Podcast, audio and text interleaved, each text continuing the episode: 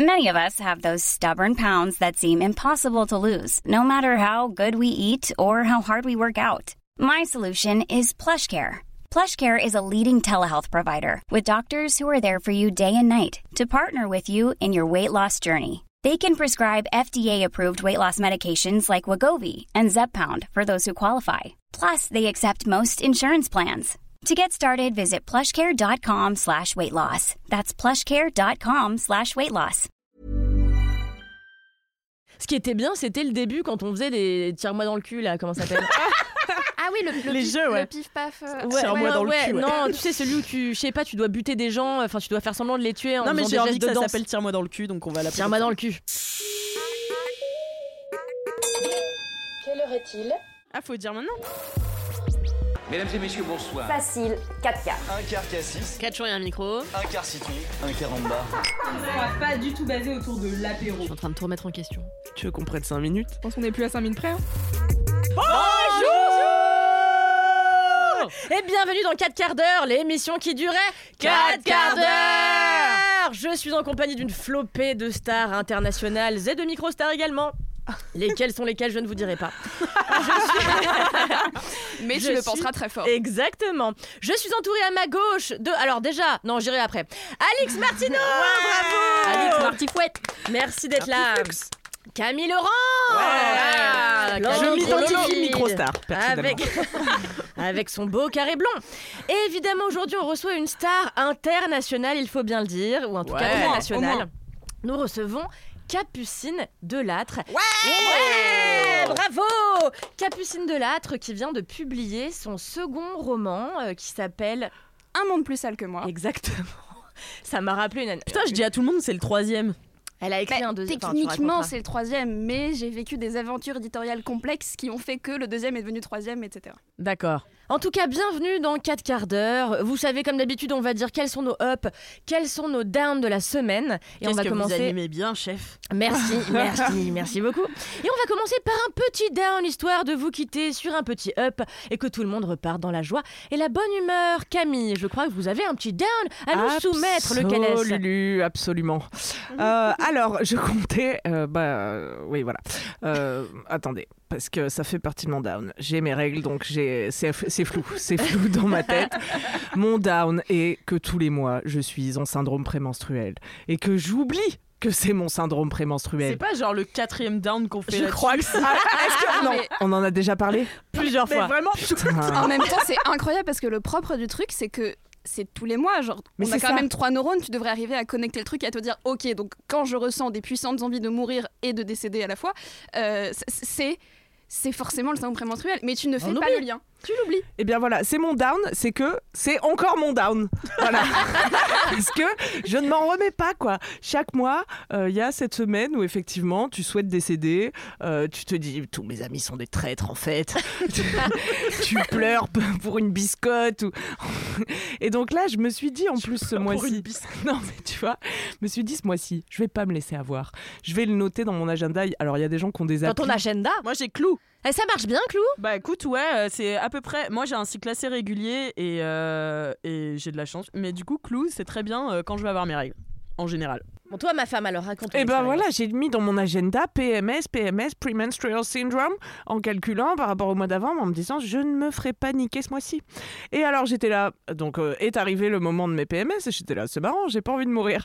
ce matin, j'ai pleuré parce que je devais aller à Philippe Auguste. C'était la raison de mon nervous breakdown. C'est un arrêt de métro. Where is it? Oui, c'est un arrêt de métro. Et alors, je sais pas quel est ton avis, Capucine, sur Philippe Auguste. Pour moi, c'est la station la plus déprimante du nord-est parisien. C'est-à-dire, je ne veux même pas y aller, mon corps refuse. Mais je sais même pas sur quelle ligne c'est. C'est sur la 2. Et Ah, c'est après Père-Lachaise.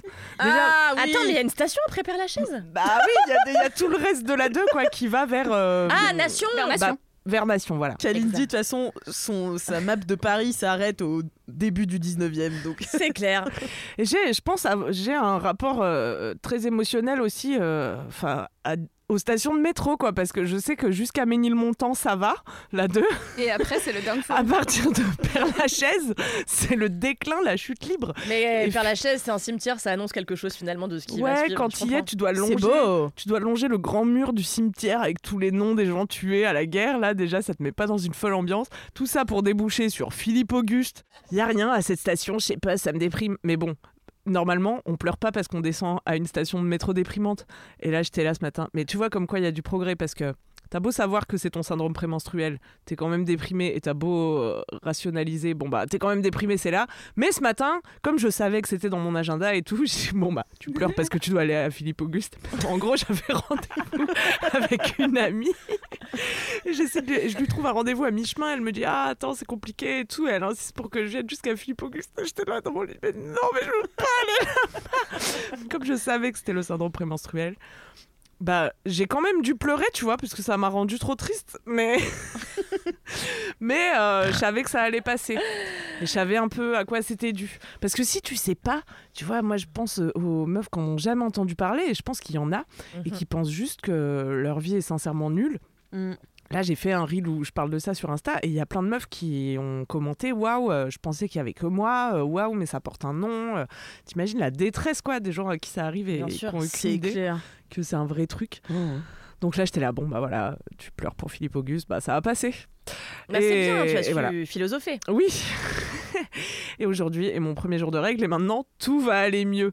Mais c'est quand même dingue que notre Oui. vie soit découpée en quatre là chaque mois. Et là, je sais que je vais passer en phase folliculaire parce que du coup, je me suis grave renseignée. Suis dit, Ah, bah explique. il faut que je hack le truc quoi. Et apparemment, la phase folliculaire, ça c'est la meilleure période. Ah, C'est c'est le- incroyable. Tu vois, c'est là où tu kiffes ta vie. C'est après tes règles, hein, je crois. Exactement. Attendez, moi, justement- c'est- moi après mes règles, j'ai envie de crever. hein. Non, mais après, quand c'est fini, Ouais. en fait, le corps, tu sais, il est en mode bientôt l'ovule, il va sortir, et du coup, c'est genre, wouh, C'est la teuf. c'est la teuf, tu vois, genre peut-être il Ah, va c'est avoir un j'ai- bébé, et genre, il est en mode, c'est trop bien, c'est. tu vois. Donc, Et oui, C'est quand j'ai la libido.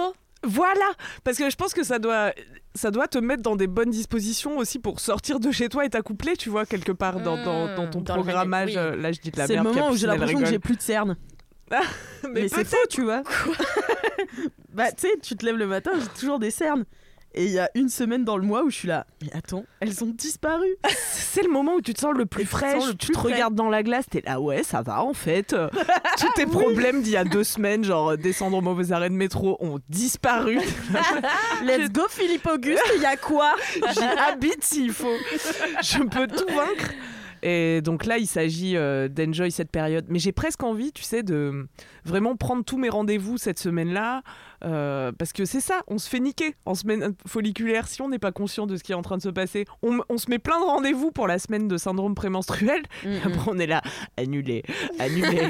Désolé, je ne peux pas. J'ai envie de mourir. Cet arrêt de métro me fait pleurer. Et d'ailleurs, tu sais qu'il y a une entreprise, quand on travaillait encore chez Mademoiselle, j'avais écrit un article dessus, une entreprise à Londres, je crois, où les employés ont de... Alors attends, je sais plus combien, il faut que je me renseigne, mais quelques jours par an qu'elles peuvent utiliser euh, sans avoir besoin de se justifier, et on comprend que c'est parce qu'elles ont leurs règles. Et donc c'est Hmm. prévu, c'est des jours en plus des jours de vacances qu'elles ont. Bah voilà. Bah c'est, c'est, Bah, ça, je c'est trouve que vous n'êtes pas fantastique. enthousiaste. ah bah oui, bah si, moi si, je suis si. d'accord. hein. Mais moi, je suis c'est pas chiant, mais salariée, en fait, alors. euh, Oui, moi non plus, mais pour En les fait, gens je qui pas. font. C'est pas que je suis pas enthousiaste, c'est que je suis dégoûtée de ne pas en avoir. Bah oui, C'est- c'est ça. Ouais, bah évidemment. J'ai le seum, comme disent les jeunes. Bah oui, c'est ça. Donc là, j'étais là, bon, ben, ça n'arrive pas, je suis pas, je suis pas déprimée ce mois-ci. Qu'est-ce qui se passe? Bon, en même temps, j'étais à Naples, je vous rappelle, et à manger les meilleures pizzas du monde. Donc, qui peut être déprimé dans ces conditions? C'est clair. Et il m'a suffi de revenir hier à Paris. Et hop, voilà. Ah, puis hier à Paris, c'était joyeux. Il y avait une belle pluie diluvienne là. Ah, j'ai raté ça. Ah, t'as raté Bah ouais, mon Ah, vol a eu deux heures de retard, donc j'ai été encore une fois retour de karma puni pour mon usage de l'avion. J'ai dû attendre deux heures de plus dans cet endroit formidable qu'est l'aéroport de Naples. Hmm. Euh, D'ailleurs, des gens m'ont écrit pour ça. Ah, Ils m'ont conseillé un site qui te calcule euh, des trajets en train en Europe ou des moyens un peu plus faciles euh, de voyager sans avion. Mhm. Ça s'appelle Molo. Molo.ue. On vous le mettra dans la description. tout à fait. M-O-2-L-O-W. Et alors, qu'est-ce que ça fait exactement, tu dis? Eh ben, ça te calcule des itinéraires pour que pour t'éviter au maximum euh, l'aviono. Euh, voilà. Après, on m'a aussi envoyé un article euh, qui s'appelle Pourquoi arrêter l'avion ne devrait plus être un débat et qui va donc pas du tout dans mon sens.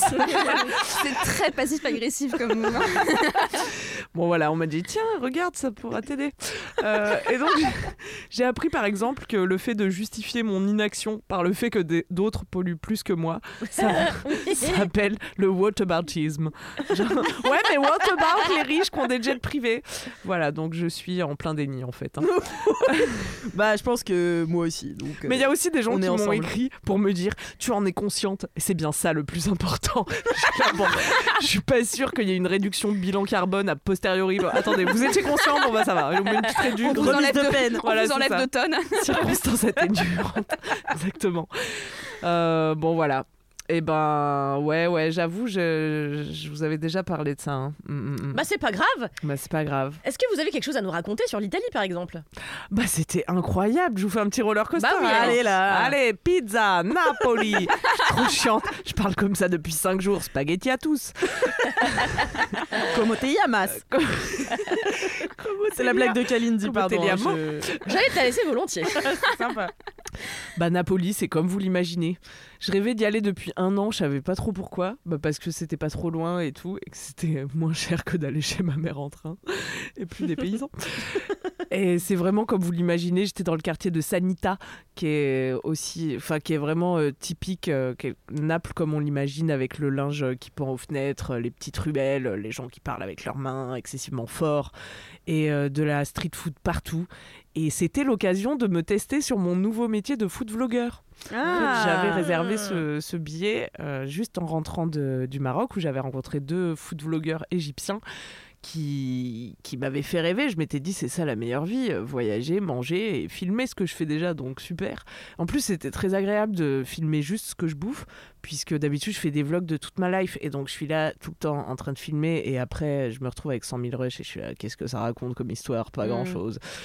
Donc là, je- mais alors j'invente, tu sais, je trouve un truc philosophique qui fait un fil rouge. non mais les gens sont contents. Mais en vrai, j'arrive à mettre du sens. Mais là, c'était un peu libérateur parce que je pouvais vraiment kiffer mon voyage à côté, filmer juste les moments où je mangeais. Enfin, ça cadrait ma pratique euh, du vlog, quoi. Bien agréable. J'ai hâte euh, de monter ce vlog et, et de voir euh, ce que les gens vont en penser. Je sais pas Moi, si j'ai je suis une bonne Ah blogueuse. C'est ma première, tu vois. Mm. Et du coup, on a testé une douzaine de restos. On s'en est mis plein la lampe. Tu as mangé la fameuse pizza frite? J'ai mangé la pizza frite. Alors Oh là là, moi j'avais mangé ça aussi en Sicile. La pizza frite Alors Horrible. Horrible Ah bah moi, alors, quand j'étais en Sicile l'année dernière, il y a Alexia, donc euh, mon amie avec qui je suis partie, elle a vu le menu et on était dans une petite pizzeria, euh, c'était à euh, Catane. Et donc, euh, pizzeria, euh, vraiment il y a que les locaux, tu sais, qui vont, c'est pas du tout dans le coin touristique et tout. On nous avait dit non, mais les Italiens ils vont à cette pizzeria. Et en effet, tu vois, il y avait que des familles, et que des Italiens et tout. Et donc là, elle voit pizza frite. Déjà, il y avait une carte, elle faisait, je pense, 8 pages. Donc c'est jamais un bon, C'est jamais bon un signe. bon, un bon signe. Est-ce qu'elle était traduite? Elle était pas traduite. Ok, bon. Est-ce qu'il y avait Mais- des photos? Euh, Il y 50-50. avait des photos. il Ah me semble. merde, merde. Ouais, et donc pizza frite. Et donc Alexia se dit, bah, on n'en fait pas en France, autant goûter. Mm, Et Anaïs, mon autre amie qui était avec nous, euh, nous dit si on n'en fait pas en France, c'est qu'il y a peut-être une raison. Mais euh, Alexia a quand même été téméraire et a pris la pizza frite. Je vous jure, on trempait la fourchette et ça arrivait à mi-fourchette d'huile. Ah. C'était horrible. Et c'est là que j'ai fait une intoxication alimentaire euh, Ah, merde. à base de lactose. Bon après, je crois que c'est vraiment une spécialité de Naples, donc peut-être il faut la manger qu'à Naples. Peut-être euh, n'allez pas en manger en Sicile, ouais. Mm. Et bah ouais, moi je m'attendais à un truc qui croustille, pizza frite. Je pensais qu'il faisait vraiment la pizza et puis qu'après il la fermait et que Bah, ouais, ça, ça, devenait une bugne quoi. Mais c'était croustille toi? Ouais. Moi c'était plus un beignet de pizza. Oh la vache. Enfin, c'était plutôt moelleux. En fait, ils prennent un petit rond comme ça, ils font pas vraiment une vraie pizza, ils mettent euh, de la tomate et du fromage, ils le referment en demi-lune et bon bah après oui, ils le trempent dans l'huile, hein, ils le frient, mais ça va très vite et après ils te la donnent et il faut la manger tout de suite aussi. J'imagine qu'une pizza Mmh. frite Mmh. re- refrite, Aïe, aïe, C'est aïe. peut-être pas Et La ouf. pizza frite J'ai une et question. refrite. J'ai une Mm. question. Est-ce que tu as payé pour ce repas puisque c'était free Ah, énorme Bravo. Embauché. On applaudit quand même. Alors j'ai dû payer euh, peut-être euh, 3 euros, tu vois. Hmm. C'est ça Oui, qui est parce que fou c'est pas aussi à cher. Napoli, ouais. C'est que déjà il y a la culture de la street food et donc tu peux manger un truc vite fait entre 1 et 5 balles, quoi. Ça c'est incroyable. Attendez, Rapproche ton. Alix fait des Mon pop de mon. Ouais. On t'entend pas beaucoup. Hop là. Oh, fatch. Voilà. Ouais, ils sont un peu. Et les Italiens. Tu veux que j'attende Ah, c'est bon, c'est bon. Et les Italiens sont gentils, c'est un service exceptionnel. Ils, ils essaient toujours de t'arranger, et tout. Ils sont moins à cheval sur les petits trucs comme les Français, tu vois. Genre, s'ils peuvent t'arranger, ils le feront parce que ils aiment la Dolce Vita et qu'ils ont envie que toi tu les arranges aussi Eh, dans l'autre j'ai sens quand une, ce sera euh, j'ai possible. vu une vidéo l'autre jour de, sur, euh, sur Insta où c'était une américaine qui vivait à Paris et un français qui vivait euh, aux États-Unis qui discutaient un peu de ce qu'ils aimaient et ce qu'ils aimaient pas dans leur pays euh, euh, 'fin, d'adoption. Et l'américaine, elle disait, et moi j'avais pas capté qu'il y avait ça en France, mais tu sais, le... elle disait qu'elle détestait le non, non, oui en France. Où en gros, tu es obligé de demander plusieurs fois Ah oui. Hmm. une chose et ensuite on te l'accorde enfin comme une faveur, tu vois. Mm, mm, mm. Mais si on peut ne pas t'arranger, C'est ça. c'est mieux. Genre, C'est par défaut, c'est on Ça- préfère faire. euh, ouais, en fait, le, le moindre arrangement que tu peux faire pour l'autre te fait chier de base, donc Ouais. tu vas dire non, non, et après tu vas dire oui parce qu'en fait tu vas te rendre compte que c'est pas tant demandé quoi. Ouais, ouais, ouais. Alors que là, tu vois, ça nous est arrivé par exemple qu'on nous propose directement de nous faire le transat à moitié prix parce qu'il était déjà 16h. Sympa. En nous disant, voilà, c'est normal, enfin, c'est normal quoi. euh, Bah ouais. ouais, Mais c'est vrai que c'est normal, c'est vrai que c'est normal. Je veux tout à moitié prix maintenant. à partir de 16h. Oui. Ils étaient grave sympas, c'est une très belle ville, on a grave bien mangé, euh, c'était foufou. Allez-y en train, c'est pas très loin.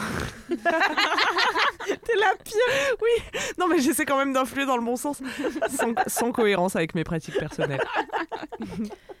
Et métro de Naples, euh, pff, pas très fréquent. Euh, Non, il nous a bien dépanne quand même, il nous a souvent dépanne. On ne critique pas le métro ici. Il y a une fois, on l'a- on attendu 8 minutes pour un Parisien, c'est excessif, mais... Waouh. Après, Bah ouais. tu Moi, sais, quand c'est euh, 3 minutes, c'est trop. Ouais, ouais, Et ça. tu sais, dès que je descends et que je vois genre 6 minutes et le prochain Ah ouais. à 7 minutes, je suis là. Putain, si proche les deux d'après, pourquoi le premier vous le mettez pas dans une minute? Ça me rend tellement malade. non, c'est vrai. bah ouais, je te comprends. Et à chaque fois, je pense aux Canadiens parce que euh, j'ai jamais été au Canada. Jamais de ma vie été au Canada, mais tous les gens qui sont allés au Canada m'ont toujours dit les gens dans le métro peut y avoir une heure de retard, ils s'asseyent, ils discutent entre eux. Premier Et du degré, c'est réel. Bah voilà, en, tu vois, et en tout tant que personne ayant habité à Montréal, Ouais. euh, les gens font la queue pour entrer dans le métro. Euh, comportement de psychopathe à mes yeux, mais fort bien. Et quand ils sont dans le métro, ils sont calmes. Bah voilà, vois, tu vois, et moi, je, euh, moi j'ai vécu ça parce que j'ai vécu en Allemagne, donc les gens qui font la queue pour entrer dans le Ah, métro, je bien, connais. c'est bien, c'est bien. Et donc ça, c'est c'est chouette, mais, mais, mais oui, tout le monde m'avait dit, tu vas voir, au Canada, euh, euh, les gens ne râlent même pas quand ils attendent 6 minutes le métro. Pour moi, 6 minutes, je suis là. Croyez-vous qu'on a le temps, en fait, euh, dans nos journées d'attendre 6 minutes un putain de métro Voilà, ça me, ça me ravage, en fait. Eh bien, being a Parisian. Ouais, French Non, non, c'est juste que j'ai mes règles aussi, donc euh, si je peux Ah me oui, permettre euh, et voilà. d'ajouter au somme euh, global.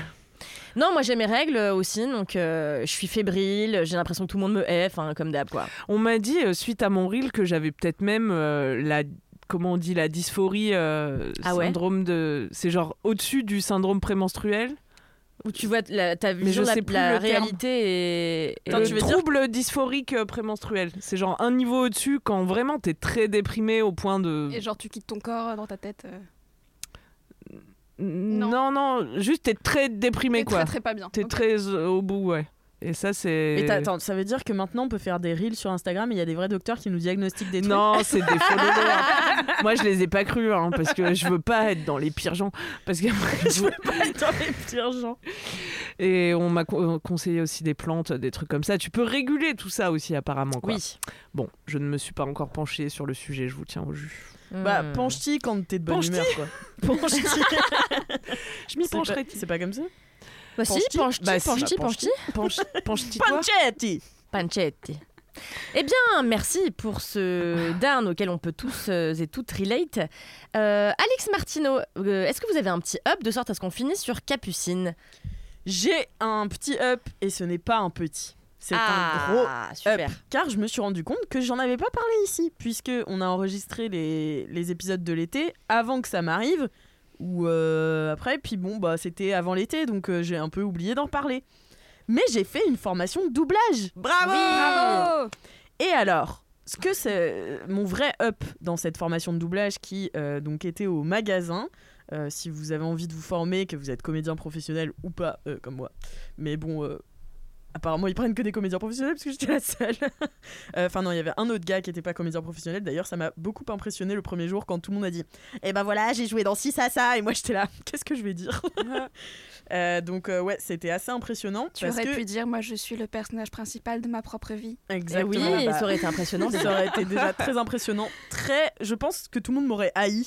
Du coup, ça aurait été mis une sorte de malaise. Mais, euh, mais j'aurais peut-être dû dire ça, ouais.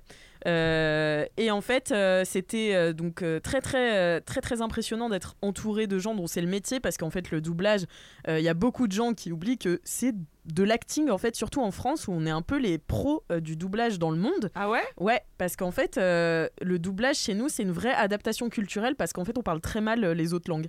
Donc, en fait, il faut vraiment adapter le doublage. Donc, tu as des auteurs derrière tout ça qui repèrent, enfin, maintenant, c'est des, des logiciels, hein, mais qui repèrent les moments où la bouche se ferme et s'ouvre et machin et trucs pour essayer de caler, donc ce qu'ils appellent, je crois que c'est des labiales pour essayer de caler des mots qui vont dans la bouche des gens, plus traduire le Mm. sens, plus traduire les références culturelles. Enfin, ça a un boulot de dingo. Et ensuite, tu as des vrais comédiens, donc des acteurs, qui rejouent les, euh, les, les scènes. Et donc, tu dois te poster, tu as un énorme écran devant toi. Euh, tu as une, euh, une bande rythmo, euh, c'est là où tu as le texte qui s'affiche, ce que tu dois dire en temps réel. Donc, tu regardes une fois le truc en, en version originale.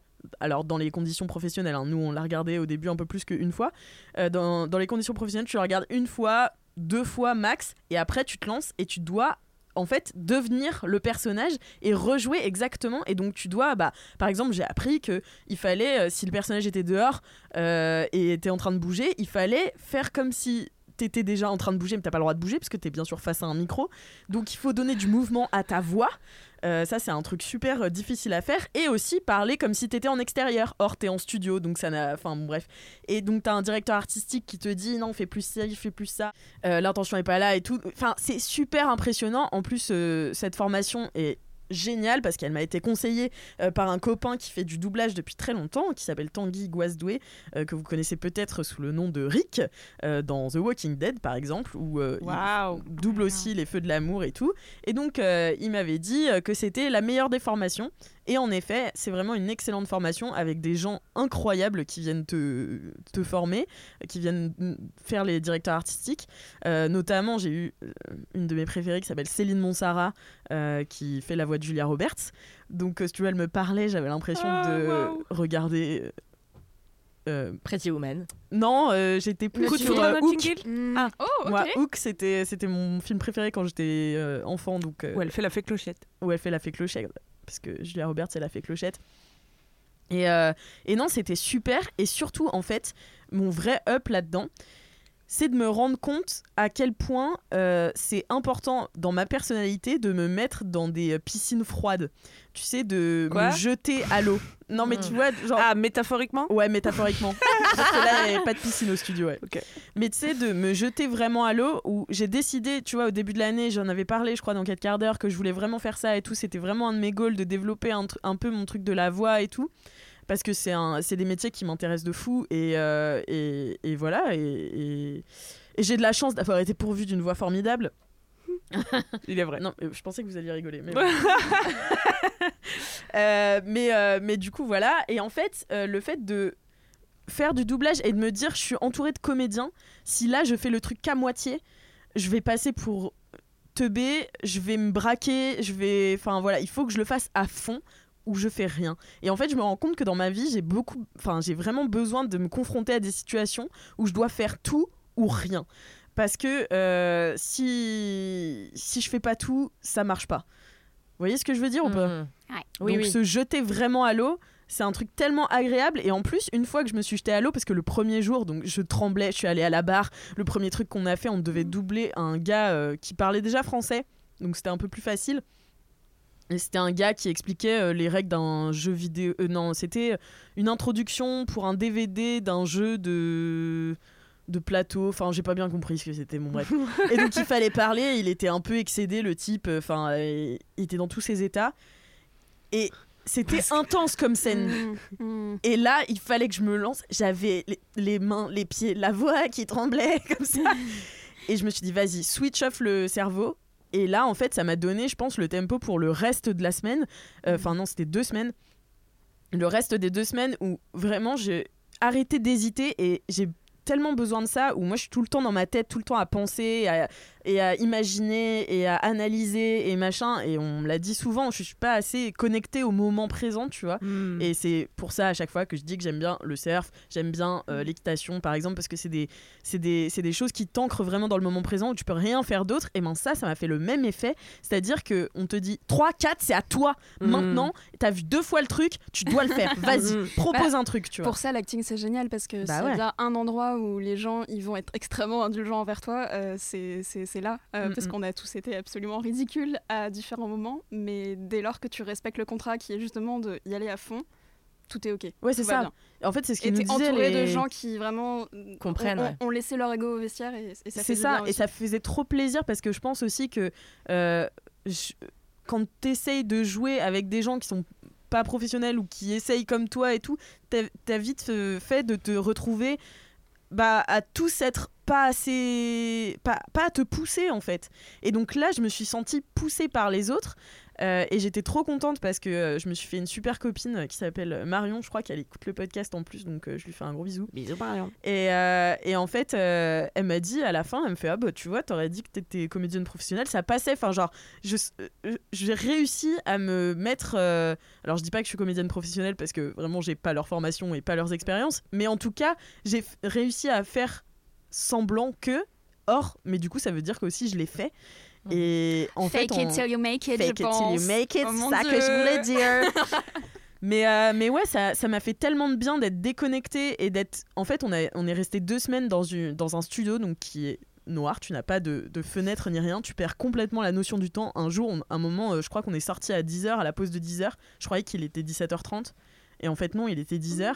Un moment, j'ai oublié que j'avais mangé aussi. Enfin, en fait, tu, tu te retrouves dans une euh, notion du temps super différente, et c'est tellement intéressant de aussi assister à ce que tous les autres faisaient. T'apprends tellement en regardant les autres. Et toi, ensuite, de te jeter à l'eau. En fait, au bout d'un moment, t'attends plus que ton tour, tu vois. T'es là, mais moi aussi, je veux le faire et tout. Et ça Mhm. devient une drogue où t'as que envie d'y aller, t'as que envie de, de, bah, de proposer des trucs et, euh, et, et de voir. En plus, le, dans le doublage, ce qui est intéressant, c'est que le résultat est immédiat. C'est-à-dire qu'il cale ta, il cale ta voix sur, euh, sur, la, sur la bande euh, démo. Euh, pas la bande démo, mais la bande rythmo. Il cale ta voix et tout machin. Tu peux voir le film comme si c'est toi qui l'avais doublé, tu vois. Mm, mm. Donc on a doublé des trucs genre Desperate bien. Enfin, tu vois, et, et j'ai tellement. Tu sais, c'était ma voix qui doublait des personnages que Mm. j'adorais. J'ai fait Rosa dans Brooklyn Nine-Nine aussi. J'ai adoré. Bravo. Et plein d'autres films que je connaissais pas forcément, avec euh, chaque jour un directeur artistique différent et donc des méthodes différentes. Et euh, ah, c'était super. Je me suis lâchée, je me suis amusée. Et euh, franchement, euh, là, j'essaye. euh, je sais pas si vous avez tous vu, mais j'ai mis une petite euh, bande démo Moi, j'ai vu. sur, sur Instagram et sur YouTube de ce que j'ai fait en termes de voix. Mais pour l'instant, c'est beaucoup de la pub, des audio guides et du podcast. Mais j'espère que ça va aussi devenir du doublage parce que c'est tellement un truc qui m'éclate. Et je me dis, mais ça, c'est un métier, mais vas-y quoi. Enfin, c'est c'est presque trop beau. Donc, c'est extrêmement difficile de rentrer Mhm. dans le doublage. Je l'ai bien vu car, euh, bon, c'est, je me prends jusque-là euh, quelques portes. Mais, euh, mais je continue de persévérer et j'espère vraiment que cette formation va m'aider à avoir d'autres enfin d'autres tafs dans ce, dans ce milieu-là parce que c'est un pur bonheur quoi. Si vous êtes intéressé par le doublage, il faut regarder la chaîne de Mr. Fox qui parle beaucoup de doublage de façon très intéressante. Sur YouTube Sur YouTube, absolument. Euh, qui, qui a également l'air très mimi. Je ne le connais pas personnellement, mais moi j'aime les gens qui sont à fond dans un truc.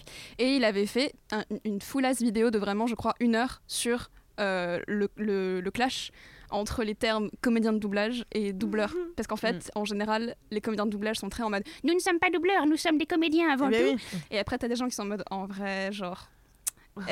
Est-ce si important? Bref. Et donc, c'est Ouais, mais- très- ouais, ouais, c'est un Bah, vrai en fait, truc dans le euh, milieu. Je comprends, tu vois, parce que les comédiens, c'est des vrais comédiens. Enfin, en fait, ils jouent au théâtre, euh, ils jouent parfois aussi au cinéma, euh, donc c'est euh, leur métier, c'est comédien, et ils sont aussi comédiens de doublage, quoi. Mm, mm. Mais voilà, c'est une petite famille dans laquelle euh, j'espère me faire quelques frères et sœurs. Ah. Et, euh, On te le souhaite vivement. ou au pire des cousins. Mais- Adopter Alix. Adoptez-moi, pitié. Non, mais t'es jamais à l'abri en plus qu'il y ait des gens qui nous écoutent, euh, qui travaillent dans le milieu. Puis il y a Tanguy quand même, qui est vraiment un peu. Enfin, s'il y avait un parrain à voir, c'est vraiment Tanguy. C'est vraiment. Euh, Tanguy qui La donc Tangs. euh, qui, qui double en effet, qui a doublé parce que c'est fini. Eric dans The Walking Dead, mais qui fait aussi des voix dans quasiment Tous les dans films. plein de Marvel et dans tous les gros blockbusters américains euh, qui sortent en France. Donc s'il y avait un parrain à avoir, c'était bien lui. Mon mec a, a fait la formation euh, euh, un peu avant Alix aussi. Et il a Tanguy comme parrain. Et genre là, cette semaine, il fait trois essais. Et en vrai, enfin, si t'es poussé, je pense que ça, ça peut arriver. Donc, Ouais, mais c'est juste qu'en si effet, c'est un tellement petit milieu où apparemment, d'après ce que j'ai compris, c'est un gros sujet chez nous en ce moment. Bah, c'est très compliqué parce que c'est des, un peu des vieux de la vieille qui font ça depuis très longtemps, c'est des personnes un peu vieillissantes qui ont très peu envie de laisser des nouvelles personnes s'essayer à leur art. Mais ça arrive, euh, ça ouais, ouais. arrive, tu vois. Mais Bah, tu vois, euh, euh, Céline Monsara, elle a, je, je sais pas exactement quel âge elle a, euh, mais je pense qu'elle a une soixantaine d'années, je dirais.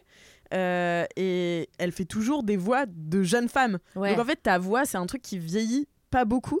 Donc en fait, tu peux travailler très très longtemps dans le doublage. Mais ce qui est fou, c'est que, en effet, la voix de Julia Roberts, c'est la voix de Julia Roberts, mais elle fait toutes les putains de voix. Enfin, moi, je sais que quand je regarde des téléfilms de Noël l'hiver, c'est souvent elle. C'est elle aussi qui fait euh, Anastasia, etc. Mais elle est tellement, euh, pour moi, c'est tellement Julia Roberts que je trouve ça étonnant qu'on la case sur absolument tout le reste. Et je me dis, bah, il y a pas d'autre voix en fait, euh, même si j'adore la voix de Céline Monsara. Mais, euh, Mais ouais, mais en fait, c'est tellement dur parce que, en plus, c'est un milieu, tu vois, quand tu deviens par exemple comédien, bon, bah, éventuellement, tu peux aller dans une agence euh, qui va gérer, euh, t'envoyer sur des castings, tu peux t'in- t'inscrire même à des castings euh, tout seul. Enfin, il y a des possibilités. Que le doublage, il faut que tu connaisses un directeur Ouais. artistique Ouais. qui te laisse assister au doublage. Et s'il te, ici, il te laisse assister, peut-être, peut-être, il, Il va, va te te- faire faire un essai. Alors l'essai, c'est une fois, c'est-à-dire tu dois être bon la première fois et après si t'es pas bon tu es vraiment la personne te parle plus jamais de ta vie tu vois donc en fait horrible. c'est horrible tu vois et tu dois faire un essai et ensuite peut-être après un essai tu- ils vont te prendre sur des ambiances donc ça c'est un truc trop marrant aussi c'est en gros euh, les, les films euh, donc euh, américains souvent arrivent avec bah ils sont dans un bar euh, donc euh, les deux personnages principaux euh, discutent mais l'ambiance derrière bah, c'est un bar américain donc il faut faire l'ambiance française donc t'as une dizaine de personnes qui sont dans la un- révolution. ouais la guillotine Omelette Mais, du fromage. Mais non, mais et du coup, t'es es un groupe de 10. On a fait une journée comme ça d'ambiance où vraiment t'es un groupe de 10 et tu dois faire les bruits de fond, mais tu peux pas faire. non, t'es obligé de dire des vrais trucs. Et donc là, ça devient de l'impro et c'est tellement marrant. Tu dois, on a, on a doublé une ambiance de Star Trek où à un moment t'as des zombies qui, euh, le dessin animé Star Trek où t'as des zombies qui, qui commencent à arriver et tout. Donc tu dois faire les gens qui hurlent derrière, mais faut hurler pour de vrai. Tu peux pas Et faire bien genre sûr. non, parce que t'es pas.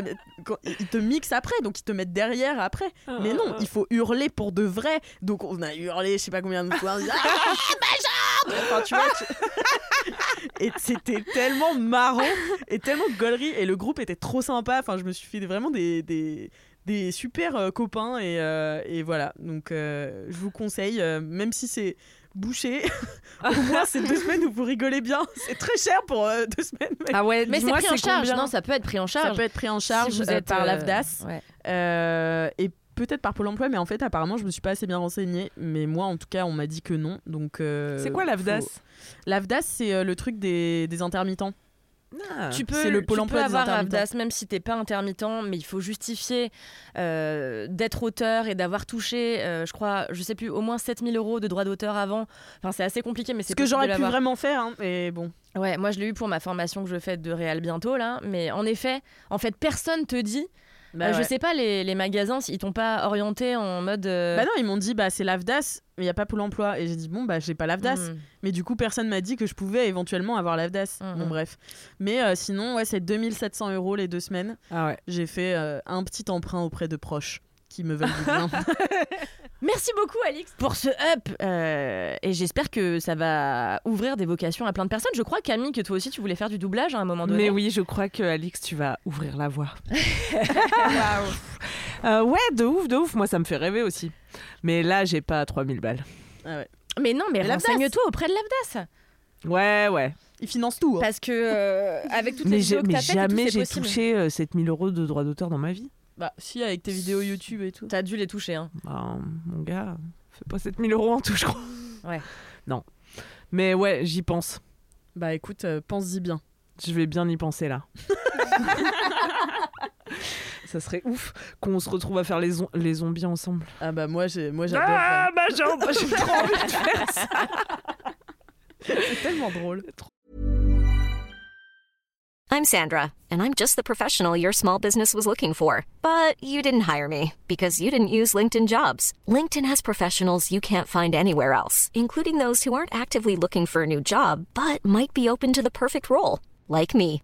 In a given month, over 70% of LinkedIn users don't visit other leading job sites. So if you're not looking on LinkedIn, you'll miss out on great candidates like Sandra. Start hiring professionals like a professional. Post your free job on linkedin.com/people today. Support comes from ServiceNow, the AI platform for business transformation. You've heard the hype around AI. The truth is, AI is only as powerful as the platform it's built into. ServiceNow is the platform that puts AI to work for people across your business, removing friction and frustration for your employees, supercharging productivity for your developers, providing intelligent tools for your service agents to make customers happier all built into a single platform you can use right now. That's why the world works with ServiceNow. Visit servicenow.com slash AI for people to learn more. Trop envie. Voilà. Eh bien, splendid. Mais nous, on avait fait du doublage ensemble. Ouais, c'était euh, trop bien, vrai. Ouais, ouais, ouais. On s'était grave amusé, on avait fait ça une matinée. Moi, j'avais pas dormi pendant trois jours avant. Est-ce que t'as vu le résultat final? Mais non, tu m'as dit J'ai toujours pas vu, je sais même pas où ça se regarde. en Ouais, je l'ai vu. Je trouvais que j'ai joué très mal, mais. C'était compliqué parce que nous, on doublait pas des persos. Enfin, on voyait que les pieds de nos personnages, quoi. Donc, Oui. fallait vraiment se mettre dedans, Ah oui. quoi. Ouais, Il y avait un effort de projection. ouais. ouais, ouais. Mais c'était, franchement, moi, je m'étais bien marrée. Ah bah C'était super sympa, c'était cool de le le faire rêve, ensemble. euh, ouais. Moi, j'en ai fait l'année dernière. euh, j'ai doublé un personnage dans un euh, dessin animé d'une nana qui fait de l'animation et qui a tourné en festival aux États-Unis avec ma voix. Donc c'était trop chouette aussi, mais bon là c'était pas en conditions réelles, c'était euh, chez moi euh, avec mon micro et tout, c'était différent, mais c'était déjà super. Ouais, faites appel à nous pour vos dessins animés et tout, quoi. Ah ouais, moi je suis Ouais, trop c'est clair. On serait bien dans un dessin animé un peu zinzin, tu sais. Ouais. N'hésitez pas à écrire un dessin animé pour nous dans lequel on Ah peut ouais. tourner toutes les quatre quand Louise rentre. Je pense que c'est bien. Voilà, top. Merci. Eh bien, écoutez, c'est à mon tour, je crois, de faire un down. Vous allez être dévastés. Oh là là. Parce que je vais vous raconter, c'est les gens qui disent Ah non, mais attends-moi, on y va ensemble. Ah Qu'est-ce que ça m'agace Hier, j'avais rendez-vous avec mon amie Élise. Et Attends, genre. attends-moi, on y va ensemble. Ah, je m'explique.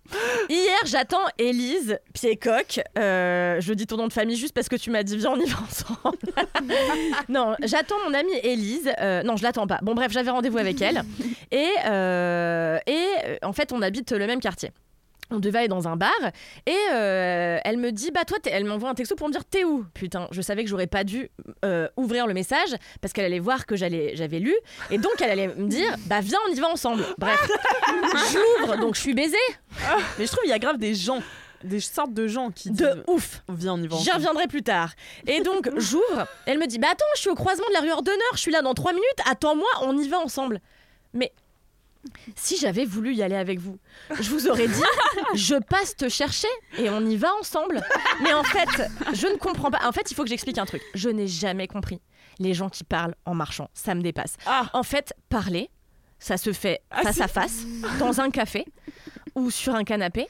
Mais en fait, ça m'agace de parler debout. Et en fait, il y a plein de gens, par exemple Elise notamment, je t'aime, mais bon, euh, par exemple, euh, quand euh, on marche ensemble, elle me dit Alors tes vacances, raconte-moi tout. Mais non, je vais pas te raconter mes vacances. C'est deux mois, il m'est arrivé plein de trucs. Je vais pas te raconter ça dans la rue, ça n'a aucun sens en fait.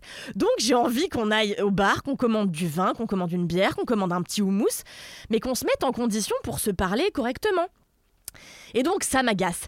Et hier, elle me dit oui, bah on y va ensemble. Donc je l'attends, je lui dis qu'est-ce que ça m'agace ce truc de on y va ensemble? Parce que ce que tu ne comprends pas, c'est que moi j'ai une bande-annonce de vie à, à vivre en fait. Mais oui. C'est que moi sûr. je marche avec une ambiance audio, donc j'ai besoin d'avoir une musique pour rythmer mes quelques pas pour aller jusqu'au sunset, pour aller euh, à la bibliothèque, même si c'est un lieu où j'ai pas été depuis vraiment 2002. mais j'ai envie d'avoir des ambiances musicales dans mes oreilles et moi je c'est la scène de transition. On peut pas avoir uniquement des dialogues dans le film de sa vie. Exactement, surchargé, exactement, je suis tout à fait d'accord. Et donc ça m'agace au du plus profond de mon corps. Et alors j'ai remarqué un truc très étonnant, euh, c'est que j'ai plein d'amis qui n'osent pas euh, aller dans un bar et s'asseoir tout seul pour m'attendre. Ah, Mais parce que t'es toujours la première. Bah non, justement. justement, tu vois, en l'occurrence, j'ai, des, j'ai plusieurs amis qui sont encore plus ponctuels, voire plus en avance que moi. Et notamment Elise, ce qu'elle fait, c'est que en fait, elle me dit toujours, bah je t'attends devant. Et donc, elle m'attend vraiment devant le restaurant. Et je lui dis, mais pourquoi tu t'assois pas? Je comprends pas. Mais je pense que ça doit être des petites anxiétés oui, sociales. Moi, Euh, moi, j'allais te dire, en fait, bonjour. euh, je représente l'anxiété sociale. D'accord. Ça, ça fait peur. De, ça de, fait très de- peur. de juste mais dire, tu sais que, alors, je progresse. Ma vie n'est pas facile, mais je progresse. Il faut savoir que pendant des années, donc déjà, je ne pouvais pas aller dans un endroit sans savoir lequel précisément ça allait être, donc il fallait que j'aille consulter des photos. Euh, et parfois, j'allais, donc je me fixais sur un café, je me disais, ok, là, je vais me poser dans ce café de 16h à 18h et je vais lire. L'objectif était, était établi. J'arrivais devant, et devant, je ne pouvais pas. C'était trop dur. Parce qu'il fallait que je pousse la porte toute seule et que je parle. Et c'était trop. Voilà. Et depuis, ça va mieux? Et depuis, ça va. Ça va, sauf quand j'ai mes règles et là, là, là, voilà. Là, c'est mort. Là, c'est mort. Voilà. Bah non, mais je pense qu'en effet, il y a plein de gens à la place de qui je ne me mets pas, de gens qui ont plein de petites anxiétés que moi je n'ai jamais ressenti, enfin en tout cas que j'ai pas ressenti depuis longtemps. Quand j'étais petite, j'étais pétrie de timidité, mais vraiment euh, quasiment maladive. C'était compliqué pour moi d'adresser la parole à des enfants. Beaucoup moins à des adultes. C'était compliqué d'aller à la boulangerie, c'était enfin, tout était un peu compliqué. Mais bon, euh, j'ai. Enfin, moi, j'ai fait ce que j'ai considéré à mon petit niveau être des efforts. Je me suis inscrite au théâtre, etc. Ce qui m'a beaucoup aidé. Et donc, en effet, peut-être que ce sont des petites choses comme ça que je ne peux pas comprendre. Et c'est peut-être ça qui fait que les gens ont envie, ne serait-ce que de marcher dans la rue euh, et Oui. de papoter. C'est Après- possible, tu après, vois. après, là, c'est là que moi, je me, je me dissocie de ces gens-là. Parce que toi, t'aimes marcher euh, toute seule. Ouais. C'est très bien. C'est très Bah bien. donc, C'est- euh, voilà, moi, c'est les trucs. euh, arrêtez de me dire, viens, on y va ensemble. Mais Ouais. toutes sortes de trajets, parce que moi aussi j'ai des potes qui Ouais. disent Attends, bah on y va. Euh, par exemple, euh, bon, souvent. euh, pff, non, parce que l'aéroport c'est quand même un truc trop ex- exceptionnel, tu vois. Mais genre, des, des potes qui me disent euh, On se rejoint à tel arrêt de métro et genre ils descendent du métro pour Ouais. attendre que mon métro arrive, tu vois, pour Oui. venir avec moi. Pourquoi? Et je suis là, mais on va parler dans le métro, ce- cet endroit où il y a du bruit, où ça pue la pisse et tout. Désolé Capucine, mais euh, euh, et vraiment, on va se parler là, alors que je pourrais écouter ma musique ou mon Mais podcast tranquille. après, après, tu sais, il n'est pas impossible. Genre, typiquement, avec ma copine, l'une des premières révélations qu'on a eues, on s'est dit, on est vraiment faites l'une pour l'autre et on va se marier, vivre ensemble toute notre vie. C'est quand on a commencé à prendre le métro ensemble et que juste, tacitement, il y avait le pacte de silence entre nous. Le métro était un lieu Oui, de mais paix quand, et de euh, silence où on pouvait mettre notre musique et simplement coexister. Et ça, Alors moi, je ça, déteste parler dans tout type de transport. Ah Oui, mais moi aussi. Train, voiture, euh, voilà. Mais alors, je pense déjà, il y a des gens, ouais, effectivement, ça doit leur faciliter d'être en train de marcher et de pas être face à face dans les yeux, de pas avoir à se regarder dans l'œil et tout. Euh, J'ai lu ça dans un livre de psychologie. un énorme cerveau. Un énorme cerveau. Et donc, euh, tu vois, ils- ça les arrange quoi euh, que tu fasses sans marchand. Je... Mais dans le métro, je veux bien parler. C'est le seul moyen de transport où, allez, je veux bien parler. Bon, sauf quand ça me gêne. tu sais, t'es coincé sur la même ligne, euh, tu Moi fais le même trajet que quelqu'un qui- à, Ah qui- ouais. à qui t'avais prévu de dire au revoir vraiment à la station, mais bon. Et... Mais oui, mais Mais parfois, tu fais un trajet chiant et là, t'es content d'y aller avec le quelqu'un. Tu fais un trajet moi, long. jamais, et- jamais, pareil. Mais Même attends, à mais- Philippe Auguste, j'y vais toute seule. Ah Oui, attends, moi je me suis mise au vélo là, il y a un mois, dans Paris. C'est incroyable. Bah oui, Ah, je- arrête, chaque- ah, je suis on the brink là. À chaque, Ils vont à, chaque, à chaque sortie, en fait, tu manques de mourir trois fois et tu ne meurs pas et tu es Dieu. Et ça, tu vois. oui, la sensation de Ah ouais. galvanisé. Ah, mais C'est ce qui m'est arrivé, mais je crois que je l'ai J'ai raconté. pas envie de faire du vélo pour genre me rappeler que c'est beau d'être en vie, tu vois. J'ai trop peur de crever en vélib, putain. Non mais moi je t'ai raconté la dernière fois que j'étais en Vélib où j'ai sauté sur un dodan que j'ai vraiment volé comme du bateau avec mon kitesurf. Bah j'ai fait, je faisais du vélo. euh, Elle a cassé son téléphone. j'ai- et puis en fait euh, j'ai en fait comme je fais pas de vélo et j'ai pas de voiture, je comprends j'avais jamais compris le dodan. Donc j'ai Le pas code de la route, quoi. Ouais. Vraiment très dangereux quand même de donner des vélos à des gens qui n'ont pas le code de la route. hein. Bah je suis en fait entièrement d'accord avec en- toi. en vrai de vrai, oui, parce que Parce que moi j'ai pas le code de la route. Alors tu sauras juste. Parce que moi je pense que tous les gens avec qui j'ai fait du vélo sont des gens qui avaient le code de la route parce que euh, bah, ils étaient beaucoup plus âgés que moi. J'en ai supputé que tu vois euh, ils avaient forcément le code de la route. Ils ne s'arrêtaient à aucun feu rouge. Moi j'ai peut-être pas de code de la route. Je sais pas quoi c'est un dodan, mais je m'arrête au feu rouge. Ah ouais, tu sais, normal. Et tu alors sais que moi, c'est ma mission de vie euh, d'insulter personnellement et intensément chaque cycliste que je vois cramer un feu rouge. Bah je comprends parce je, que je suis très méchante. Moi, ma mère a une méthode extraordinaire. Euh, en fait, elle a, non pas pour les autres vélos, mais pour les voitures, ma mère se déplace qu'à vélo. Et en fait, elle a des stickers énormes qu'elle colle sur les, euh, sur les, comment on appelle ça, les vitres des gens qui conduisent quand les voitures sont parquées. Avec écrit, vous allez avoir une amende, des trucs qu'elle a fait imprimer elle-même avec des textes menaçants, des têtes de mort, etc. Et elle les colle partout dans Paname. Donc si vous voyez euh, une zinzin coller des trucs sur des bagnoles qui n'est pas en habit de flic, c'est ma mère. Bref, du coup, euh, ce la jour-là, de Levallois-Perret. Exactement. Ce jour-là, en fait, j'étais avec mon vélo, j'avais pris un vélo électrique, il n'y avait plus que ça. Et donc, je décolle du dodan, mon téléphone cogne contre mon ordinateur, casse mon téléphone. Et en fait, les trois, trois quarts de mon téléphone étaient cassés. J'avais plus qu'une rainure qui apparaissait à droite, ce qui fait que je ne pouvais pas rendre mon vélo. Parce que quand tu veux rendre ton vélo en libre service, il faut que tu mettes le QR code. Donc j'étais là, j'appelais ma mère qui me disait Mais quoi, t'as fait du vélo sans casque? Et donc elle me hurle, enfin tout était horrible. Donc j'ai décidé de ne plus prendre le vélo, alors qu'en soi, ça avait été en effet une expérience galvanisante de se rendre compte qu'on pouvait survivre à ça. Bref, mon down était à la fois cela et à la fois. Ce matin à 9h10, j'ai été euh, à la séance de cinéma d'un film que j'attendais Non. énormément. Non, je veux pas. Non, mais en fait, je vais pas en dire du mal. Parce qu'en Ah. fait, j'ai aimé. Donc, j'explique. Ah, J'ai été voir euh, un, li- un film qui s'appelle Le livre des solutions de Michel Gondry. Michel Gondry, qui est un réalisateur versaillais, euh, qui a officié pas mal en France, mais qui euh, est surtout connu pour des films américains. En tout cas, mon préféré, c'est Be Kind Rewind, qui est donc Et un les film clips. américain. Et il a commencé en effet par faire du clip, avant de se faire repérer, de faire un premier court métrage qui a bien marché, puis d'aller directement aux États-Unis, etc. Euh, j'aime beaucoup Michel Gondry, j'aime beaucoup le gars, j'aime beaucoup sa filmo, euh, que je trouve. Enfin, il y a beaucoup de choses que j'ai aimées, beaucoup de choses que j'ai moins aimées. Euh, bah, notamment, je sais que ça fait pas l'unanimité, loin de là, mais Eternal Sunshine of, of the Spotless Mind est vraiment pas un film que j'aime. mais je pense que, à ma décharge, c'est peut-être que je l'ai vu il y a trop longtemps Mm. et qu'il faudrait que je le revoie adulte. Mais en tout cas, je sais que c'est un film qui avait fait un peu chialer dans les chaumières, qui avait beaucoup plu autour de moi. et Que j'avais trouvé un peu euh, ouin ouin fastoche. Bon, bref, ce qui est pas ma cam de film de manière générale. Ouin, ouin, fastoche Tu as prononcé les mots qu'il ne fallait pas. Là, il y a- J'ai l'impression. la, tête- la- la tête d'Alix a doublé de volume. C'est- J'adore Be Kind Rewind, mais quel, quel, quel est le poids face à Eternal Sunshine Bah, c'est marrant, Spotless quoi. Mind Bah oui, c'est marrant, mais c'est. non, mais je- par contre, c'est vrai que c'est un super film. C'est sur les films suédés. Exactement. C'est ça, hein, c'est le terme. Je crois que. Ouais, ça s'appelle comme ça Les films suédés. Regardons tout de suite. En tout cas, aujourd'hui, j'ai été voir Le Livre des Solutions, euh, qui est un film avec Pierre Ninet, qui raconte. Euh, C'est largement autobiographique en fait. C'est l'histoire d'un jeune homme qui a, je pense, une trentaine d'années et qui vient de terminer son premier euh, long métrage. Et en fait, ça fait des mois qu'il est en montage, etc. Et quand il est projeté aux investisseurs, les investisseurs disent Tu te fous de ma gueule, c'est pas du tout ce qu'on voulait, c'est n'importe quoi, ça dure 4h07, euh, c'est moche du cul, on comprend rien, enfin n'importe quoi. Et le gars dit, un peu ouais. Et, euh, et du coup le gars euh, dit, euh, le gars dit, bah écoutez, euh, ça roule, il faut que je prenne un peu le temps de digérer le truc. Bref, il va faire semblant de fumer une clope euh, sur la terrasse du, de- de- des studios. Et, euh, et en fait, il se barre avec le film.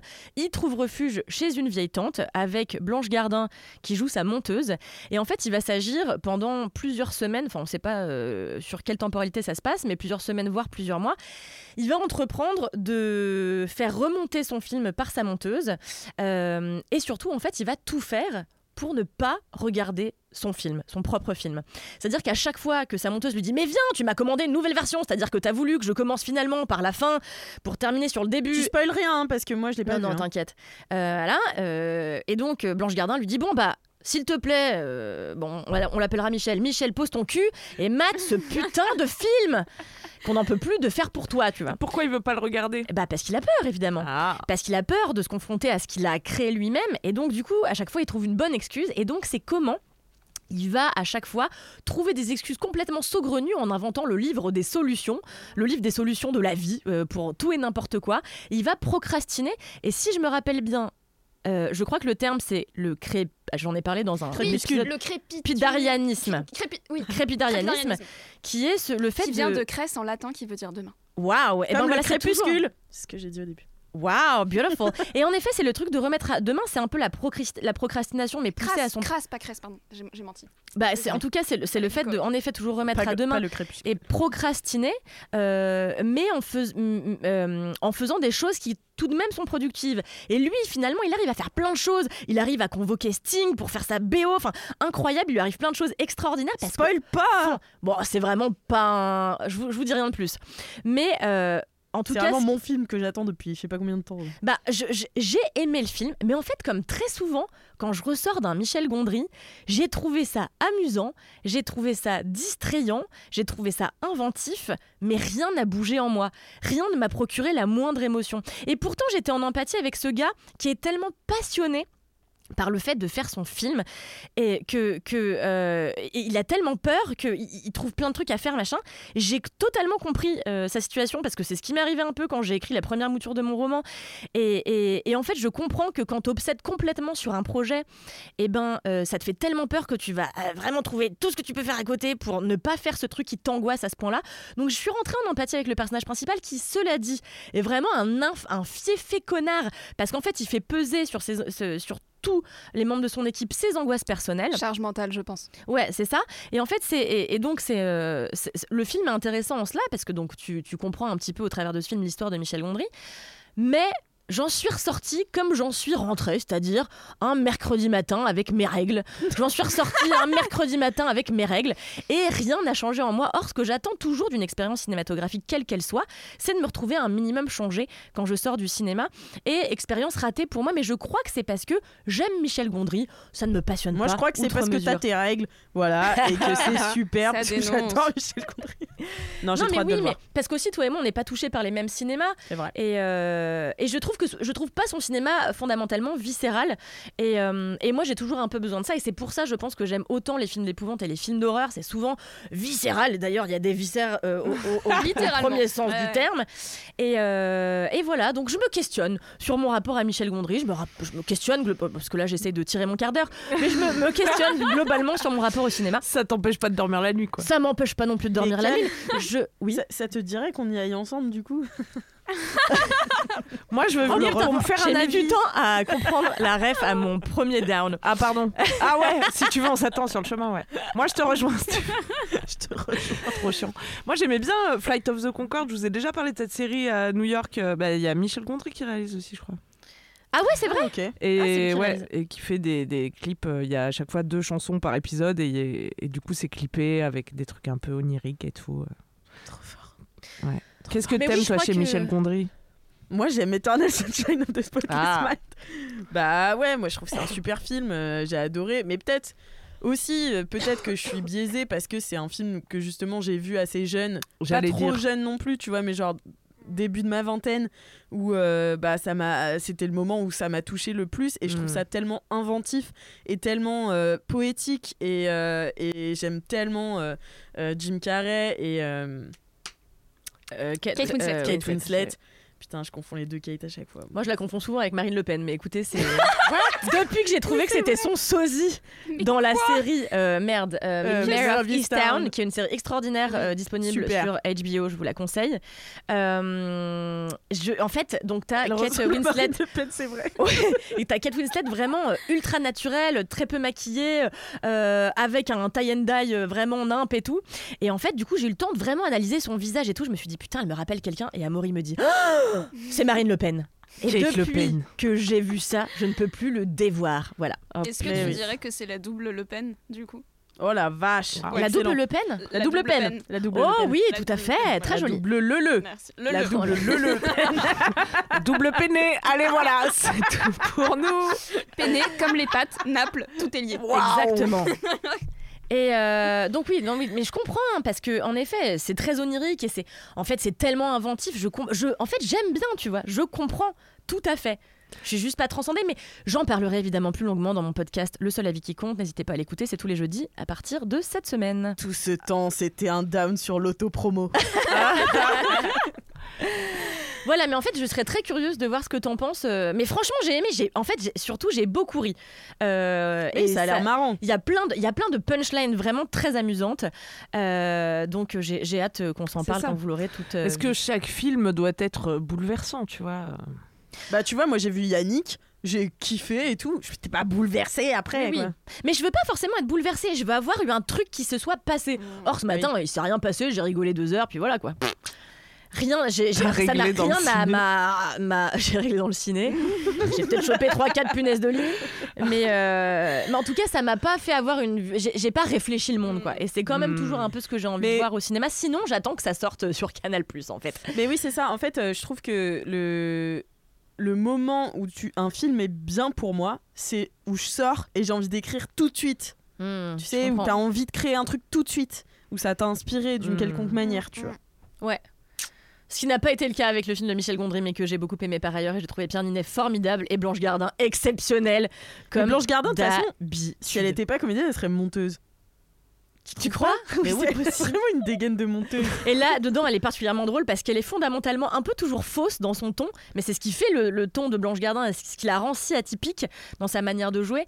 Euh, donc c'est sans doute aussi pour Blanche Gardin que j'ai beaucoup ri ce matin. euh, et l'écriture quand même ultra ciselée de Michel Gondry, évidemment. Ça donne est- envie quand même, ça donne envie. Bien sûr, faut aller le voir. euh, C'est vraiment un chouette film. Euh, N'hésitez pas aussi à aller voir Anatomie d'une chute, dont on n'a pas parlé dans ce podcast. Mais c'est dingue qu'on le en ait pas ce parlé. soir. Bah, c'est formidable. C'est et pour le coup, tu sors d'Anato- extraordinaire. Anatomie, Anatomie d'une chute et t'es Ah là. oui. Waouh, ok. Ah oui, là c'est Tripland. Euh, Viscéraland. Viscéraland. Voilà. Écoutez, euh, nous allons passer à cette chère Capucine. Oui. Qui Capucine. va nous remonter le moral parce que là, oh là là, on Ouais, est au fond bah du là, trou. là, Allez. on va très mal. On va très très mal. Donc, Kalindi m'a dit il faut que tu trouves un up. Euh, moi, j'étais là, ah bon? Parce que c'était ce matin à 10h. Et euh, elle m'a dit mais tu n'as qu'à faire un up sur la sortie de ton livre, l'autopromo. Mais moi, je ne suis pas comme ça. Oh. Moi, je ne suis pas. À la différence de toi, Kalindi. Contrairement à Kalindi, euh, je ne suis pas dans la glorification du moi. Euh, Bah dis donc, j'ai bien fait de t'inviter. moi, je suis dans le don. Euh, le don de ta personne et c'est pour ça euh, que, que mon je vais up faire de l'autopromo. Mon- Mon up aujourd'hui, c'est ma relation avec Kalindi. Oh, c'est trop mignon. Voilà. Oh non, c'est trop chou. il était une fois, en 2020, moi-même, version enfant. euh, puisque j'avais Version 20 ans. 20 ans. On rappelle que Capucine a 23 ans, donc. euh, Oui. Grand Dieu. Et euh, je venais tout juste de publier mon premier roman. Euh, et j'avais eu l'idée saugrenue. Euh, tu as utilisé le mot saugrenu tout à l'heure et je voulais l'utiliser à mon tour parce que je n'ai aucune personnalité, que j'aime beaucoup ce mot. Je me suis dit, moi aussi, je mérite d'employer le mot saugrenu. Bref, j'ai eu l'idée saugrenue d'envoyer ce livre à la rédaction de Mademoiselle où, à l'époque, euh, vous officiez. Vous officiez. Tout à fait. Bref. Les officies. Offici- off- officions. Et euh, Alix, euh, ici, ici présente, bonjour, Tout à fait. avait eu euh, la formidable idée de m'inviter pour un podcast avec elle. Euh, il n'est pas impossible que je t'ai écrit moi-même pour un peu provoquer le truc. C'est J'ai peu de souvenirs de cette époque, mais. euh, T'avais un podcast littéraire, Alix? Non, Non, c'est ça, un c'était- podcast qui c'était s'appelait 20 ans 20 ans d'âge. Ah oui, c'est vrai. J'interviewais j'avais 20 ans. que des gens qui avaient 20 ans en Ah, 2020. C'était trop bien. Et euh, voilà. Et je suis arrivée donc, dans la rédaction de, de Mademoiselle, et là, euh, surgit des ténèbres une, euh, une silhouette euh, qui était celle de Kalindi. Une silhouette ébouriffée. Ténèbres. qui, euh, du mois. qui me lance d'une voix survoltée. euh, ah Donc ça commence comme ça. Et ensuite, tu es écrivaine Moi aussi je veux écrire des livres Faut qu'on se parle Moi, il faut savoir qu'à ce moment-là, j'étais pétrifiée, non pas d'effroi, non pas de terreur, mais d'admiration, puisque j'écoutais religieusement Laisse-moi kiffer depuis, euh, depuis euh, la, nu- la nuit des temps à peu près. Et donc que euh, Kalindi, à mes yeux, était à égalité dans mon panthéon euh, des meilleures personnes du monde euh, avec Dieu. C'était à peu près... Ah le- ouais, ouais. j'attendais de voir. On comprend pourquoi Ah, Kalindi, toujours dans la glorification du moi, a invité Capucine aujourd'hui. Je m'attendais pas à ça. Donc je vois arriver Kalindi, qui pour moi était un concept plus qu'une personne, et qui me parle à moi, euh, et qui me dit euh, il faut qu'on se parle d'écriture, etc. Donc j'étais euh, très impressionnée et très, très honorée finalement. À la suite de cet épisode euh, bouleversant, on peut le dire, nous avions pris un café, Alix, Kalindi et moi, Ouais. au cours duquel nous avions évoqué nos joies, nos peurs, nos passions, nos envies, etc. C'était, c'était formidable. Et nous avions parlé déjà des envies d'écriture de Kalindi. Fast forward à l'année 2023, exactement, où Kalindi m'a envoyé le manuscrit de son premier roman en me disant en substance, je te préviens, c'est nul du cul. Euh, Je suis sûre que c'était dit exactement comme ça. C'est possible C'est écrit avec l'anus sale, elle a dit. Moi, euh, pas du tout effarouchée parce que je connais la tendance euh, certaine de Kalindi à se, à se dénigrer dès lors qu'il s'agit de, de sa carrière de romancière. J'ai commencé à lire et euh, j'ai kiffé ma race. T'as la chance déjà, toi, t'as Ouais. pu lire. C'est Ben, clair. Écoute, écoute. Euh, j'ai vraiment, vraiment beaucoup aimé. J'ai j'ai envoyé un message un peu naze à Kalindi où j'ai dit que son livre était rafraîchissant parce que Oui, j'avoue, j'ai un peu mal pris sur le moment. Comme un bon pulco. alors qu'en fait, mais, mais parce que j'étais encore un peu intimidée, je pense. Ok. Tu vois? Et je te présente euh, ici et maintenant mes excuses. Oh non, il y a vraiment pas de souci, c'est très bien rafraîchissant aussi. Mais ton livre n'est pas rafraîchissant. D'accord. Je, je tenais à te le dire ici. Waouh On n'est pas rafraîchissant. Il est beaucoup plus que ça. Tu le mettras sur la cover. Pas rafraîchissant. Pas rafraîchissant. Pas rafraîchissant de ouf. J'arrête pas de dire à mon mec qu'il pourrait jamais être psy et je lui dis tout le temps sur ta pierre tombale je mettrais il ne fut jamais psy. Voilà. Mais bref, tout ça pour dire que il se trouve que je travaille dans une agence littéraire. En plus d'être d'être écrivaine, euh, j'ai également sorti mon deuxième roman il y a peu, Un monde plus sale que moi, disponible dans toutes les bonnes librairies. Mais ce n'est pas de l'autopromo.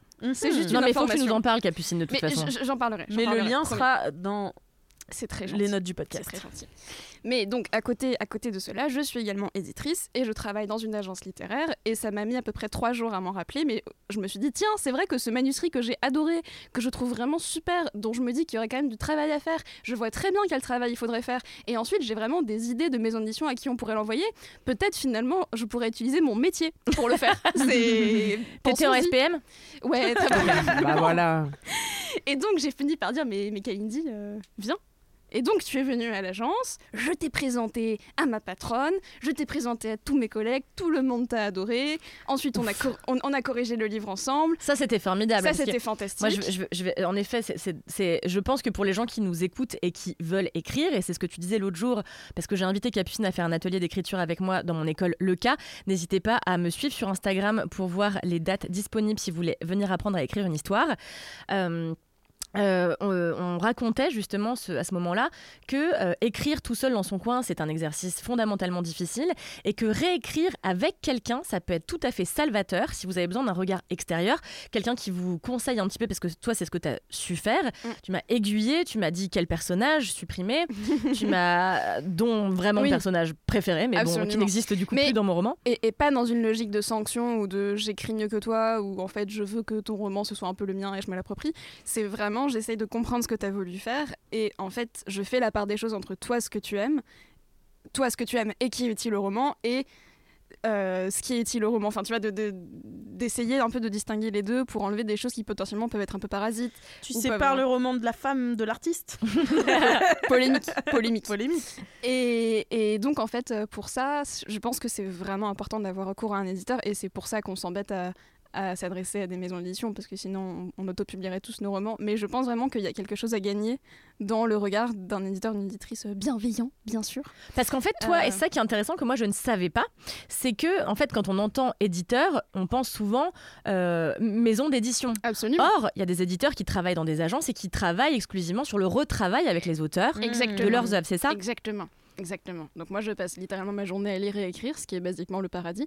Et, euh, et notamment au cours de ce mois de juillet, lorsque je passais ma journée à lire et réécrire le roman de Kalindi, c'était merveilleux. J'étais vraiment la plus heureuse des femmes. Euh, mais donc voilà, je suis vraiment dans cette logique de d'accompagner euh, l'auteur ou l'autrice pour que son manuscrit soit la meilleure version de lui-même finalement. Je Ouais. fais du développement personnel de livres. Waouh, c'est trop stylé. C'est beau. Non, mais c'est un métier qu'on connaît pas en fait. Ouais, et, c- c'est trop cool. Enfin, moi, je suis vraiment la bonne fée. euh, tu sais, j'appelle en mode oui, j'ai adoré ton texte. euh, oui, on a trouvé un éditeur. Enfin, c'est- c'est c'est trop bien. C'est trop C'est cool. formidable. Euh, bon, alors, je suis moins la bonne fée quand j'appelle Kalindi et que je lui fais non, mais vraiment, le personnage d'Elena, il faut vraiment le supprimer. J'avais un personnage d'une vieille tante raciste euh, qui, à mon sens, était vraiment formidablement drôle et qui n'existe plus aujourd'hui, mais je pense que c'est pour le mieux en voilà. effet. Je- Voilà, C'est- c'est- ça a été douloureux. C'est quand été en fait, je pense que quand on a la tête dans le guidon, peu importe le projet qu'on est en train de mener, c'est très compliqué de se rendre compte de ce qui est fondamentalement utile, ce que tu disais tout à l'heure, Mm. ou ce qui est juste bien, de Ouais. ce qui est en fait juste important pour toi, Ouais. parce que quand tu as tendance à écrire, je sais pas, de soit, euh, enfin quand tu as tendance à, quand t'écris de la fiction, tu as, tendance à vouloir partir d'un- de quelque chose de réel et tu as envie de rendre hommage aux choses réelles qui Mm. t'ont plu et aux personnages que tu as rencontrés, qui ont changer ta vie d'une Mm. manière ou d'une autre. Et sauf qu'en fait, tout le monde n'a pas la place. euh, Enfin, c'est c'est pas intéressant. euh, c'est pas forcément intéressant en fait. Ouais, et puis la, la vie réelle ne fait pas forcément un très bon roman parce que parfois c'est redondant, parfois c'est inutile, parfois c'est trop long. Et donc, sûr. dans l'exercice très artificiel qu'est l'écriture d'un roman, parfois il y a besoin de, de remanier un, un petit peu. Voilà. Et donc on a fait ça ensemble et c'était trop cool. Et, euh, et après, bah, du coup, t'as rencontré ma patronne. Enfin non, non ça j'ai déjà dit. Ouais. Là, après, non, ma patronne a lu ton livre parce que entre temps elle l'avait toujours pas lu. Donc moi je disais ouais c'est super, c'est super, mais mais lis pas encore. Attends. Donc j'avais vraiment extrêmement peur qu'elle déteste et qu'elle me dise mais enfin tu es stupide, ce livre est nul, tu, tu, tu m'as menti. Mais en fait non, parce qu'elle a adoré. Et derrière, euh, enfin vraiment, on, on l'a fait lire à une autre personne de la maison qui a adoré et c'était trop bien et c'était trop positif. Et du coup là en ce moment on est en train de faire plein de trucs pour que ce livre sorte et que vous puissiez enfin le lire parce qu'il est merveilleux. Trop hâte. Et j'ai pleuré et il est trop beau et je l'adore. Et je voulais parler de ça parce que, euh, bah, en fait, on a souvent cette image de, de- des gens qui écrivent ou des gens qui créent de façon générale, qui sont en compétition ou qui se tirent un peu dans les pattes ou dans la jalousie, alors qu'en fait, euh, bah, quand, quand on est dans le positif, bah, c'est que du positif, quoi. Voilà, c'est Ah, ça que je voulais dire. vers le haut. Ouais, exactement. Non, mais enfin, blague à part, euh, Kalindi et moi, du coup, bah, donc, nous nous sommes rapprochés euh, récemment et on a vraiment été dans une logique de s'aider, s'encourager, etc. Parce que tu as aussi lu mon livre, t'en as parlé en des termes extrêmement positifs. Et en fait, euh, ce qu'il y a de chouette dans l'écriture, dans d'autres industries créatives, c'est peut-être pas forcément autant le cas parce qu'il y a plus des enjeux, je pense, de production, de financement, etc., qui sont plus intenses. Mais en tout cas, dans l'édition, il y a de la place pour tout le monde. Et en fait, on peut juste se pousser les unes les autres euh, et puis juste être fan les unes des autres et puis mettre à profit les ressources qu'on a pour aider les autres et genre c'est juste trop bien c'est juste trop beau C'est clair. Euh, Je voilà suis d'accord, c'est formidable. Est-ce que tu peux, Capucine, nous parler de ton roman, du coup oui qu'est-ce que Nous tu veux que je te pitcher, dise? Bah, je veux bien que tu nous le Je le pitches, pitch. que tu nous racontes ce que ça Oh là raconte là. de la société surtout. Ok, très bien. Euh, mon roman s'appelle Un monde plus sale que moi. Euh, c'est un titre qui m'est venu lors d'une nuit fiévreuse à 3h du matin. D'un coup, je me suis réveillée, j'ai écrit ça sur une note, je savais pas trop ce que ça voulait dire, et c'est resté depuis. Euh, tout le monde s'accorde à le trouver très beau et ça m'arrange parce que je l'aime bien. et c'est l'histoire de la génération qui a commencé sa vie sexuelle et sentimentale en même temps que MeToo. Euh, c'est mon cas, très, techni- très techniquement en fait. hein, je- le, le point de départ de ce livre, ça a été que j'ai couché pour la première fois avec quelqu'un la semaine où le scandale euh, Weinstein est sorti. L'ambiance était spéciale. L'ambiance était Ah particulière. ouais. L'ambiance était, était chelou, pour le dire en, en- en des termes euh, intellectuels. Et euh, en fait, sur le coup, j'étais plus en mode Ah, waouh, une coïncidence qui n'aura aucune incidence sur ma vie. Spoiler, non. Et en fait, en grandissant avec le temps, etc., je me suis vraiment rendu compte que bah, c'était pas anodin et que non seulement c'était pas anodin sur le coup, mais que ça avait potentiellement vraiment interféré avec la construction de ma vie sentimentale, de moi, la façon dont je concevais l'amour et la sexualité, le couple, etc. Et donc c'est l'histoire d'Elsa qui a 17 ans en 2017 et qui effectivement euh, couche pour la première fois avec un garçon la semaine pile où éclate MeToo. Et en fait, Elsa rêve euh, depuis euh, des années d'être euh, d'être en couple, parce que évidemment, c'est très grave d'être encore célibataire à 17 ans, c'est super tard. hein. Euh, attention, attention, c'est très très grave, au secours. Et donc, elle, elle est un peu désespérée de ça, elle se jette un peu sur la première occasion qui tombe. En l'occurrence, c'est un mec qu'elle trouve ni spécialement beau, ni spécialement intéressant, ni spécialement intelligent, mais il veut bien d'elle, donc ça, quand même, ça pèse pas mal dans la balance. Et en fait, ils se mettent un peu en couple comme ça, juste parce que pourquoi pas. Et elle, elle va tout romancer dans sa tête et se dire Mon Dieu, mais en fait, c'est une, histoire d'amour merveilleuse, incroyable, nous sommes le plus beau couple du monde, etc. etc., etc. Et elle va un peu euh, étirer ce, ce, ce, récit qu'elle se fait de sa relation pendant des mois et des mois en se persuadant que vraiment c'est une super relation. Et lorsque la relation s'interrompt, elle se rend compte très vite que bah ouais, en fait, c'était un peu de la merde et c'était un peu, un peu naze, naze du cul, finalement, pour le dire en des termes euh, un petit peu sophistiqués. Et sauf que, en fait, plus le temps passe et plus elle se rend compte que c'était pas seulement un peu naze, c'était aussi potentiellement une relation où il s'est passé des choses euh, pas normales. Ah, mais en même temps, ça correspond pas au récit euh, de la fille dans la rue qui a dit non et euh, le mec l'a poursuivi et l'a immobilisé, ou alors du producteur dans une chambre d'hôtel avec son peignoir qui dit tu vas faire ça et pas autrement. Enfin, c'est vraiment des situations qui sont jamais évoqué parce que en fait euh, banal et que en fait quand tu regardes bien toutes les filles les vivent de euh, tu as super mal mais tu dis rien ou t'as pas envie mais tu dis rien et euh, le mec il met pas la capote mais en fait t'oses pas le dire et enfin des, des, trucs comme ça qui en fait sont des violences épouvantables. Mais juste tu te dis non mais il y a pire et parce que d'où on, ne sait pas. Et, euh, et, tu et tu juste poursuis ta vie en disant non mais c'était rien. Et en fait euh, bah, c'est pas parce que tu te dis que c'est rien que ça n'a aucune conséquence sur ta construction et sur ta vie. Il y a, beaucoup, de choses, dans ton roman. un roman qui est très bien écrit euh, qui m'a beaucoup touchée. En plus je trouve que tu as une langue qui est vraiment à toi une, une écriture qui t'est vraiment propre. Je pense que ça va parler à beaucoup de jeunes femmes et à beaucoup de gens tout court.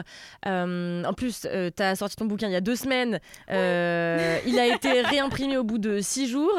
Donc gros succès. Oui, oui, oui je n'y attendais pas du tout. Merci Alix Martineau, merci ma femme Camille Laurent. On se retrouve, euh, écoutez, pour ceux qui sont abonnés au cinquième quart d'heure, dans quelques minutes. Eh, c'est vrai ça. Euh, eh oui, ah c'est vrai ça. Je ne sais pas ce que je vais raconter, mais ça va forcément être fun. Euh, en tout cas, merci beaucoup de nous avoir écoutés cette semaine encore. N'hésitez pas à mettre 5 étoiles sur Apple Podcast, à nous laisser des commentaires, à nous envoyer des DM, à vous abonner au cinquième quart d'heure. Vous êtes quelques-uns déjà à l'avoir fait, vous êtes même plutôt nombreux. Encore merci. Mhm. Merci de nous faire confiance, merci de nous donner un petit peu de votre argent. On rappelle que pour le prix d'une pinte parisienne par mois, vous avez droit à 4 quarts d'heure exclusifs, qui fait une émission entière à la fin du mois. C'est quand même pas mal. On raconte plein de choses croustiflex qu'on raconterait pas forcément euh, au micro de 4 quarts d'heure euh, pour les non-abonnés. Voilà, donc vous savez ce qu'il vous reste à faire. Balance Je vous dis à tous merci, on se dit à dans 843 milliards de milliards Bise. Ciao. Support comes from ServiceNow, the AI platform for business transformation. You've heard the hype around AI. The truth is, AI is only as powerful as the platform it's built into. ServiceNow is the platform that puts AI to work for people across your business, removing friction and frustration for your employees supercharging productivity for your developers, providing intelligent tools for your service agents to make customers happier. All built into a single platform you can use right now. That's why the world works with ServiceNow. Visit servicenow.com/ai for people to learn more.